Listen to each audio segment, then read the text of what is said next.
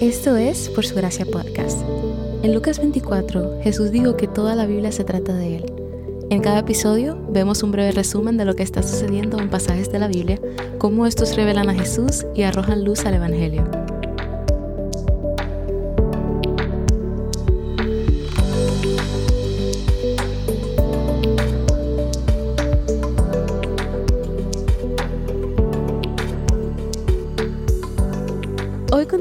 Donde nos quedamos en el episodio anterior.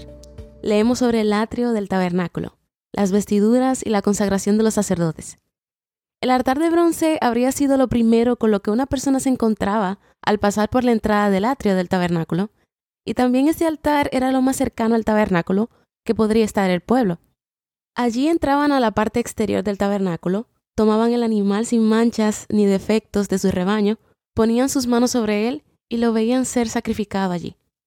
Ahora, piensen en todos los animales que habrían sido sacrificados a través de los años. Imaginen cómo el atrio del tabernáculo lucía. Ese lugar estaba lleno de todo tipo de sonidos y olores. No era un espacio pacífico ni con buen aspecto. El tabernáculo estaba dividido en el atrio, donde todos podían traer su sacrificio, el lugar santo, donde solo podía ir los sacerdotes, y el lugar santísimo, donde solo podía entrar el sumo sacerdote una vez al año. Lo que estudiosos dicen sobre esto es que el tabernáculo estaba estructurado de esta manera para mostrar y enseñarnos la imagen de que lo que sucedía dentro del tabernáculo, en ese lugar cubierto y oscuro, con el candelabro, la mesa de pan y demás, era una reflexión de una realidad celestial. Pero lo que sucedía fuera, en el atrio, era una realidad terrenal. En otras palabras, al ver el atrio del tabernáculo con todo su caos, estamos supuestos a entender que así mismo es la vida fuera del Edén. Otro detalle es que la entrada del tabernáculo se encontraba en dirección del este, porque cuando Adán y Eva fueron expulsados del Edén, lo hicieron en esa dirección. Recuerden que el este o el oriente en la Biblia indica separación de Dios. Pero seguiremos hablando de los tipos de sacrificios más adelante y cuando estudiemos el libro de Levítico. Continuamos con las vestiduras de los sacerdotes. Un sacerdote es un individuo que representa a los demás ante Dios. Las leyes en los pasajes de hoy detallan cómo se supone que deben vestir los sacerdotes, especialmente cuando entraban al tabernáculo. En el caso de hoy, el Señor nombra a Aarón y sus hijos como sacerdotes. Solo los descendientes de Aarón a partir de ahora podrán ser sacerdotes. El Señor presta mucha atención a las vestiduras sacerdotales, pero en realidad estas eran más que solo ropa, eran más como un equipo de protección sagrado, como el chaleco antibalas de un oficial de policía. Estas prendas estaban diseñadas explícitamente para su uso en el santuario cuando los sacerdotes servían en ese rol. Sería bueno que vieras una imagen de cómo pudieron lucir estas vestiduras. Haz una búsqueda rápida en Internet y tendrás una idea. Además de la función de protección, estas prendas sacerdotales también estaban destinadas a mostrar gloria y belleza mostraban el esplendor de Dios y su atención al detalle. Y el Señor dotó específicamente con dones especiales a las personas que fueron asignadas para hacer estas ropas. Así de serio, Dios se tomó la creación de estas prendas. Les dio un espíritu de habilidad a esas personas que las hicieron.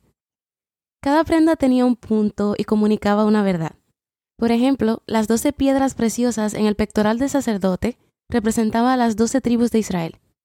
Esto era un símbolo para todo el pueblo de que el sacerdote estaba entrando a la presencia de Dios en nombre de ellos una vez al año. Estos doce nombres preciosos para Dios eran cargados en los hombros del sumo sacerdote como señal de que debía recordar a Israel al hacer los sacrificios. El sumo sacerdote era una sombra de Cristo, quien es el mediador que conecta a Dios con la humanidad. La profecía del Mesías en Isaías 9:6 dice en la versión NBLA porque un niño nos ha nacido, un hijo nos ha sido dado, y la soberanía reposará. ¿Dónde? Sobre sus hombros. Jesús cargó la responsabilidad por nosotros en sus hombros. Como nuestro sacerdote, nuestro sumo sacerdote, nos recordó ante el Padre. Pero la vestimenta no era solo simbólica, sino de protección. Dios dice que las ropas cargarían el juicio que merecían los sacerdotes. Entonces, si un sacerdote entraba a la presencia de Dios sin esas vestiduras, cargarían su propio juicio y morirían. llevaban puesto lo que era llamado pectoral del juicio. Esta pieza era utilizada encima del efod y cargaba doce piedras que representaban también a las doce tribus de Israel. El sumo sacerdote, en este caso Aarón, llevaba los nombres de las tribus en sus hombros como símbolo de su responsabilidad, de recordarlos, y una piedra preciosa para cada uno en su pecho, en su corazón, como símbolo de que cada acción del sumo sacerdote debía hacerlas de parte de ellos. Otra cosa a destacar son las palabras Urim y Tunim. Quizás notaste que tu Biblia no traduce esas palabras al español. Realmente no sabemos qué eran, pero esta es una suposición basada en lo que algunos estudiosos han deducido. Sabemos que el Urim y el Tunim eran parte del efod. El efod era una especie de delantal de mangas cortas que utilizaban los sacerdotes, y estos dos elementos parecen haber sido herramientas utilizadas para discernir la voluntad de Dios. Es posible que el Urim era el dispositivo principal que utilizaban y ese emitía algún tipo de luz sobrenatural porque su nombre está estrechamente relacionado con la palabra hebrea para luz. También sabemos que David les pidió estos elementos al sacerdote en 1 Samuel 23:9, cuando venían a matarlo, para saber si sería entregado en manos de Saúl.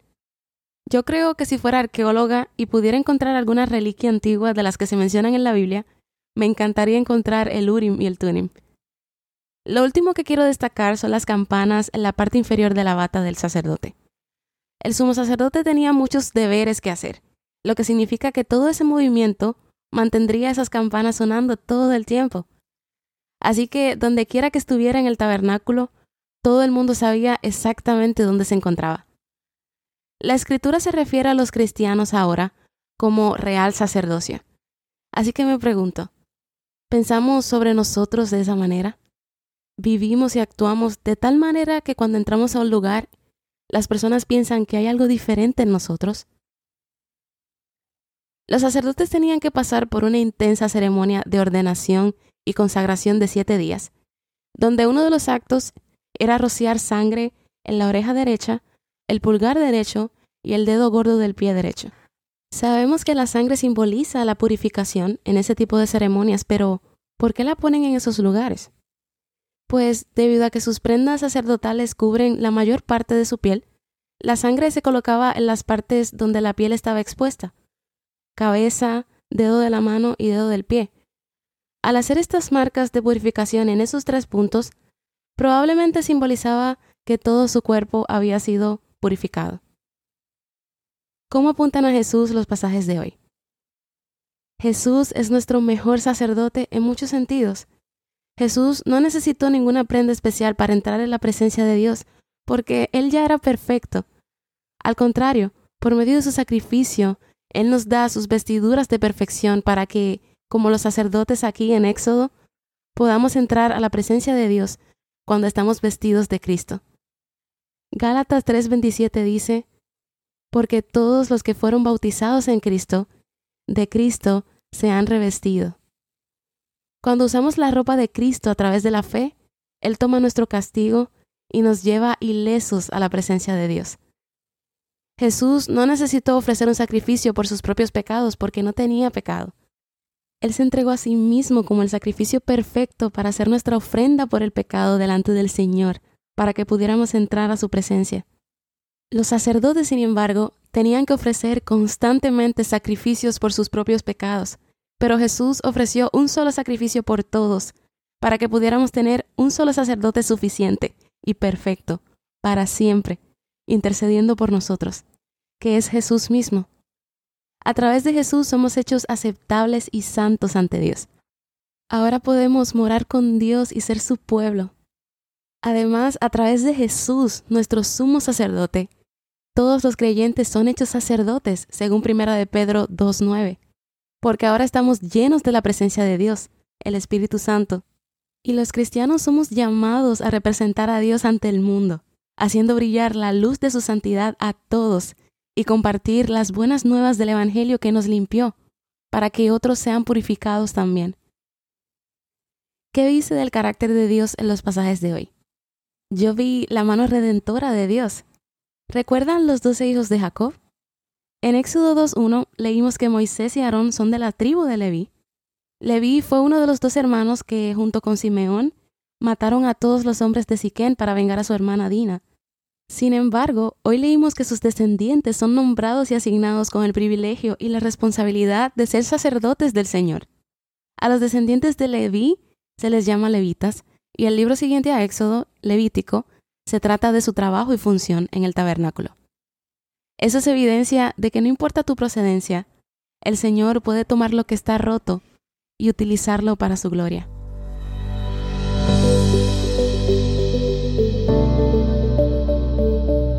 Gracias por escuchar Por Su Gracia Podcast. Por Su Gracia es un ministerio dedicado a estudiar la Biblia con el objetivo de descubrir el glorioso Evangelio de Cristo en todas las Escrituras. Para más recursos, sigue la cuenta Por Su Gracia Estudios en Instagram.